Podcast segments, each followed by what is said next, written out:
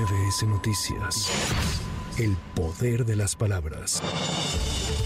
La Fiscalía General de la República apelará a la decisión del juez federal que determinó suspender el proceso contra Emilio Lozoya Austin, exdirector de Petróleos Mexicanos, por el caso agronitrogenados, además de que presentará una queja en el Consejo de la Judicatura Federal y emprenderá las acciones legales que procedan. La dependencia calificó la resolución de Gerardo Alarcón López, juez de control del Centro de Justicia Penal en el Reclusorio Norte, de ilícita, injusta y notoriamente parcial. El comité organizador del Frente Amplio por México entregó la constancia como coordinadora del Frente a Xochitl Gálvez rumbo a la elección presidencial de 2024. Ante miles de simpatizantes de los partidos que la apoyan y de la sociedad civil reunidos en la columna del Ángel de la Independencia, la senadora panista aseguró que abrirá las puertas de Palacio Nacional que han permanecido cerradas por cinco años con mentiras, insultos y odio. No solo me las cerraron a mí, sino a ustedes, a millones de mexicanos pero los ciudadanos vamos a volver a abrir esa puerta.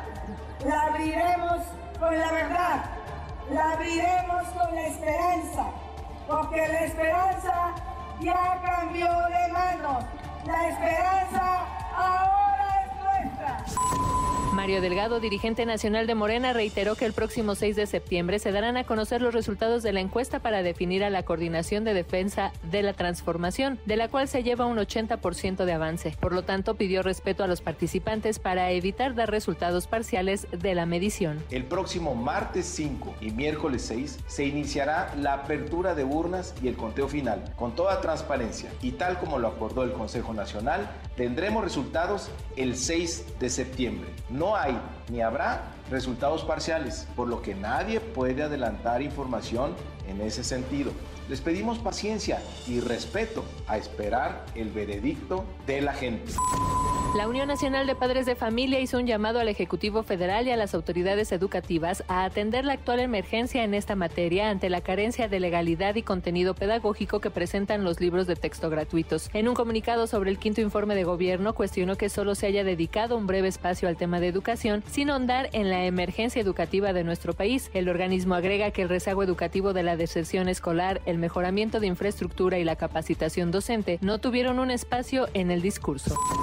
Este sábado el presidente Andrés Manuel López Obrador, acompañado del gobernador de Yucatán e integrantes de su gabinete, estuvo detenido por más de una hora a bordo del tren Maya en el tramo Yaxcaba, Yucatán. Al encabezar un evento en la zona de Chichen Itza, el mandatario se disculpó con los asistentes por la demora de tres horas y realizó un recuento de sus recorridos por la que llamó la magna obra. Ahora ya estamos empezando la supervisión con el uso del tren para que funcione de manera adecuada como fue concebido. Y estamos viendo cómo está la vía, eh, si ya está concluida con todas las especificaciones, eh, deteniéndonos a veces para revisar todo. Y esto nos llevó ayer y hoy a demorarnos en la supervisión.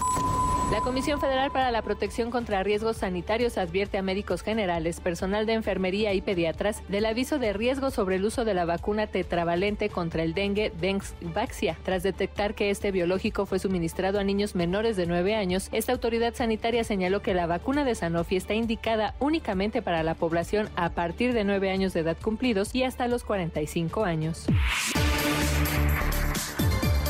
Este domingo una persona se brincó la barda perimetral de la terminal aérea y corrió a la parte inferior de un avión de la empresa Volaris que se encontraba detenido en la pista. El Aeropuerto Internacional de la Ciudad de México destacó que personal de la Secretaría de Marina y Seguridad Privada y de la Agencia Federal de Aviación Civil detuvieron a la persona que presumiblemente se encontraba bajo los efectos de alguna sustancia psicotrópica.